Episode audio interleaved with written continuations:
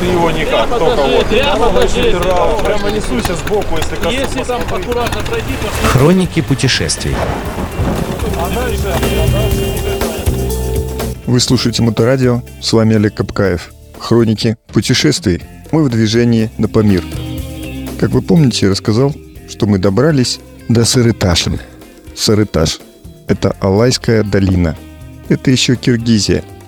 Дорога из Оша через перевал Тардалдык, который, кстати, практически 3700 метров, и через множество серпантинов. И когда ты находишься в высшей точке, перед тобой вдруг открывается долина. Зрелище, конечно, потрясающее.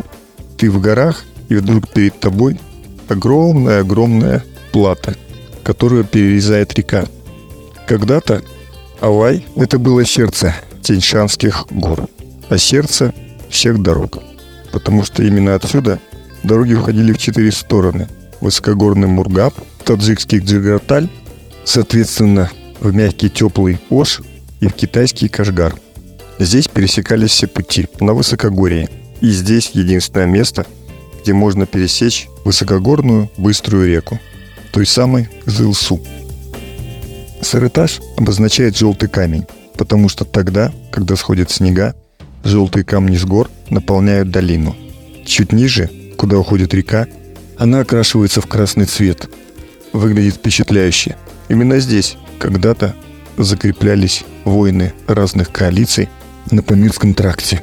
Алая Памир еще называют, Алайская долина, ворота в Памир. Странные ворота стоят на высоте более чем 3,5 километра, почти 4.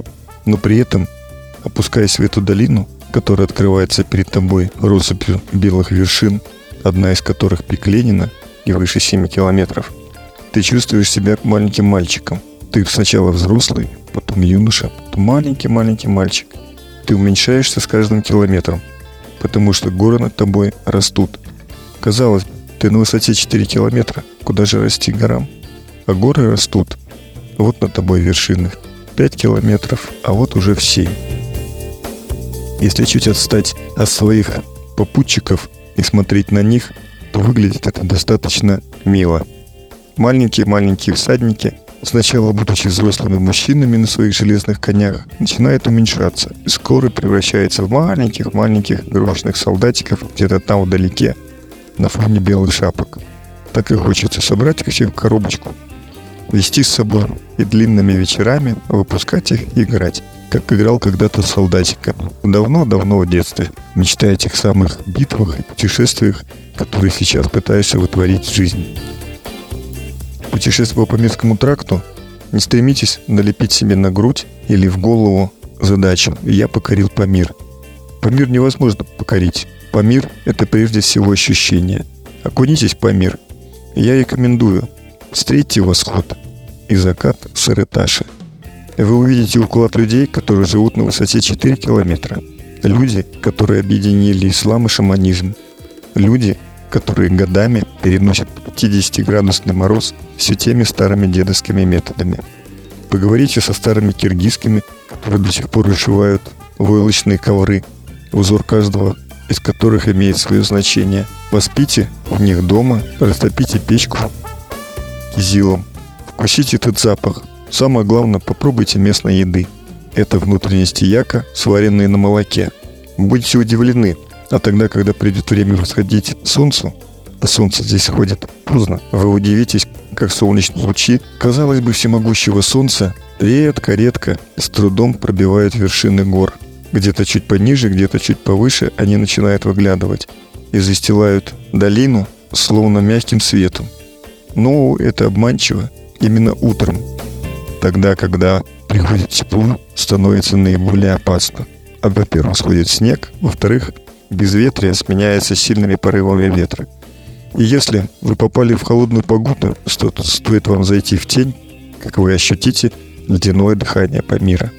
Это горы, и здесь шутить нельзя. А на закате, когда прячется солнце, словно багровой краской покрашены эти вершины. И ты думаешь, неужели это снег? Откуда он красный? Нет, это отражение солнечных лучей. Но это такое отражение, что ты начинаешь верить в шамбулу мира. Но ты пока на Алайской долине. Алайская долина –– это ворота в мир. В Сырыташе у нас очень много суеты. Мы двигаемся из одного конца поселка в другой, из одного конца в третий, потому что нам нужен бензин. Единственная заправка Памир закрыта. Мы опрашиваем места населения, полагаю, здесь я уже там четвертый или пятый раз. И нам рассказывают, где есть бензин, в тех самых бочках. Дмитрий, владелец freerider.kz, любезно предоставил нам мотоциклы, находит еду, и мы располагаемся в маленьком уютном кафе, где едим, конечно же, мясо яка. Что заправок здесь нет. Местные засмеялись. Заправок нет. Она здесь. Есть где-то там, в сторону Китая. Но, увы, она не работает. Поэтому, борясь с удушьем, с недостатком кислорода, мы садимся жрать. Все берут огромные порции и едят. Нам нужно подкрепиться. Нам нужно вперед. Будем двигаться дальше. Дальше нас ждет граница. Что было на границе, что там были за люди и что такое Лайская долина. Более подробно я расскажу вам в следующий раз. Слушайте Моторадио, будьте в движении. С вами был Олег Капкаев. Хроники путешествий.